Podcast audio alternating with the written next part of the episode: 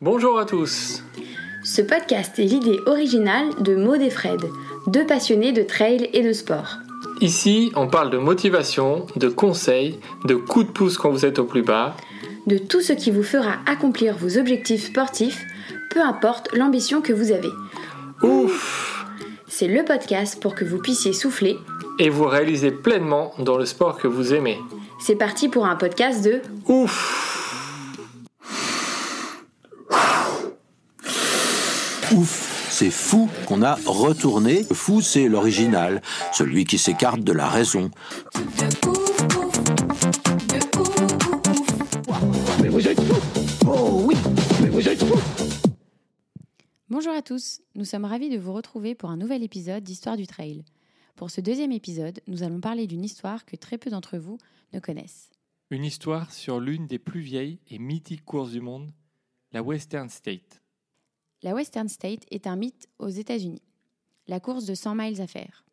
162 km et 5400 mètres de dénivelé positif, mais 6900 mètres de dénivelé négatif. Son profil très roulant et descendant en fait l'un des ultras les plus rapides du monde. Rien qu'à voir le record de l'épreuve qui date de 2019 par Jim Wamsley, 14h09, soit une moyenne de 11,4 km/h, on vous laisse apprécier. Créée en 1974, c'était avant cette date une course de chevaux sur le même parcours.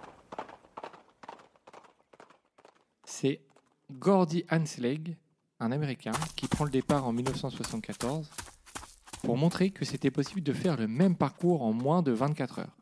Il termine en 23 heures et 42 minutes. La Western State, comme on la connaît, vient de naître. On ne va pas vous parler de toute l'histoire de la western dans ce podcast, mais on va vous parler d'une histoire particulière de la western. Du jour où une femme a failli remporter la course devant tous les hommes. Vous les femmes, vous les charmes, vos sourires nous attirent. Oui, oui, il s'en est fallu vraiment de peu. C'était en 1995. Une semaine avant la course, une grosse tempête de neige sévit en Californie. Notamment dans les montagnes de Sierra Nevada où se déroule la course justement. À tel point que les organisateurs ont dû bifurquer une bonne partie du parcours pour faire une partie plus longue sur route et donc augmenter les barrières horaires de 30 à 32 heures. Au départ, le favori est Tim Tweetmeyer, double vainqueur en 92 et 94. Chez les femmes, c'est Anne Tresson, 34 ans, la grandissime favorite. C'est juste la quintuple tenante du titre, on a bien dit quintuple, oui. Et surtout, troisième au scratch en 1992 et 1993, puis deuxième l'année d'avant, en 1994, à chaque fois derrière Tim. En 1995, elle vient clairement pour jouer la gagne au scratch. Le départ est donné à presque 2000 mètres d'altitude à Squaw. C'est plusieurs kilomètres dans la neige qui attendent les coureurs pour commencer.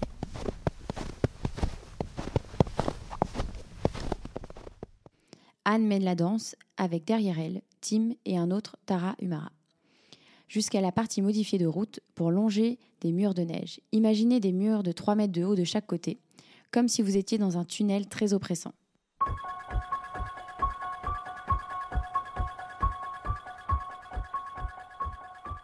Mais quelques kilomètres après, après être descendu en altitude, petit à petit la chaleur a fait son apparition. Et l'année 1995 a été l'une des plus chaudes jamais enregistrées sur la Western State. Je trouve qu'il fait chaud. 40 degrés, c'est la température qu'il faisait à l'ombre. On vous laisse imaginer ce que ça pouvait donner en plein soleil en train de courir.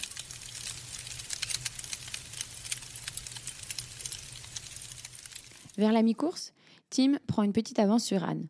En deuxième place, elle aussi, une petite avance sur ses poursuivants directs. Elle semble bien gérer son allure et surtout la chaleur. Elle avouera tout de même après que ce milieu de course était stressant pour elle. Elle ne voulait pas prendre trop de retard sur Tim. Mais elle ne voulait pas non plus se griller vu cette chaleur étouffante. Au kilomètre 125, il fallait traverser une rivière, mais avec beaucoup plus de courant que d'habitude. Les organisateurs ont donc prévu des canaux pneumatiques pour aider les coureurs à franchir la rivière.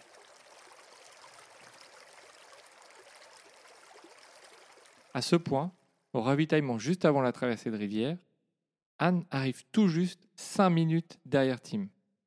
Le suspense est entier et elle devance toujours un autre Tarahumaras, Gabe Bautista. Sauf que le temps de son ravitaillement, Gabe arrive, ne s'arrête pas et se jette dans le canot.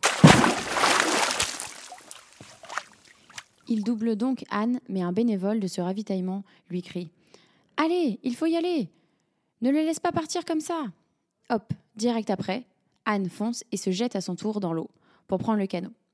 Intérieurement, Anne est assez furieuse et se demande pourquoi est-il aussi pressé. Elle a son plan en tête après la rivière. Elle connaît le parcours par cœur et sait que ça monte 200 mètres de dénivelé juste après.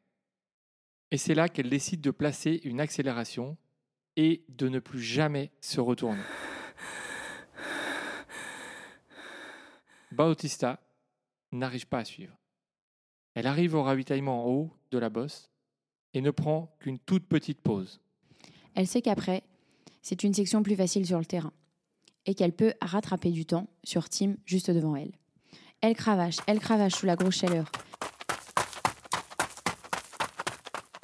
Elle arrive au ravitaillement du 136e kilomètre et qui est là? Tim, évidemment, qui est en train de se ravitailler. Ils décident de repartir ensemble et de s'entraider. Ils distanceront définitivement Bautista, qui ne reviendra jamais. Et dans la montée du 148e kilomètre, Tim décide de partir. Anne n'arrive pas à s'accrocher, mais résiste bien. Et c'est donc Tim qui arrive sur le mythique stade d'athlétisme d'Auburn. Il franchit la ligne de cette édition complètement folle en 18h35. Anne arrive tout pile 5 minutes et 3 secondes après.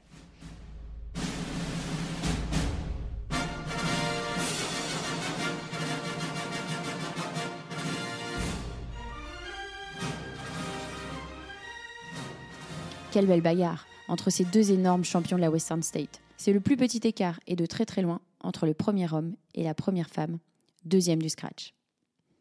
Ces deux personnes sont des légendes vivantes de la Western State. On va vous le prouver avec quelques chiffres. Tim a terminé 25 fois la course en 26 ans. Il a fini 15 fois de suite dans le top 5. Il a remporté 5 fois la course. Il a fini 5 fois deuxième et une fois troisième, ce qui fait 11 podiums. Il a fini dixième en 1985 et onzième en 2006, soit 22 ans plus tard. Ce qui montre euh, son incroyable longévité. Il a aujourd'hui 60 ans et il court encore. Il a notamment fini 35e sur plus de 400 personnes au départ du 80 km de l'American River en avril. Anne Trasson a aussi marqué la Western State. Elle terminera 14 fois la course pour 14 victoires, 13 fois sur 14 dans le top 10 au scratch. 5 podiums au scratch de suite, dont deux deuxièmes places, dont celle qu'on vient de vous raconter. À 5 minutes de la victoire finale, complètement dingue. Elle a aujourd'hui 58 ans et fait encore des ultras, comme le 47 heures du Conquer the World Endurance Challenge, ou encore le Grand Master Ultra 160, un ultra où le plus jeune avait 52 ans. Pour la petite histoire, on y retrouvait aussi Gordy Hansleg. Vous vous souvenez, on en a parlé au début. C'est le fondateur de cette Western State. 71 ans, s'il vous plaît, et qui termine en 41 heures et quelques. La boucle est bouclée. Anne est toujours du côté de la Western State en tant que bénévole et coach de quelques athlètes.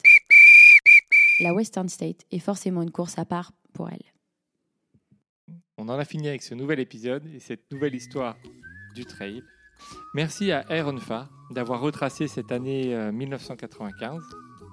Et merci à Marie de Go Girls pour le montage de cet épisode. Merci de nous avoir écoutés et si cet épisode vous a plu, n'hésitez pas à nous laisser des petits commentaires et des petites étoiles, ça nous permet d'avancer et de faire euh, que ce podcast grandisse chaque jour avec vous. On vous dit à très bientôt pour un nouvel épisode.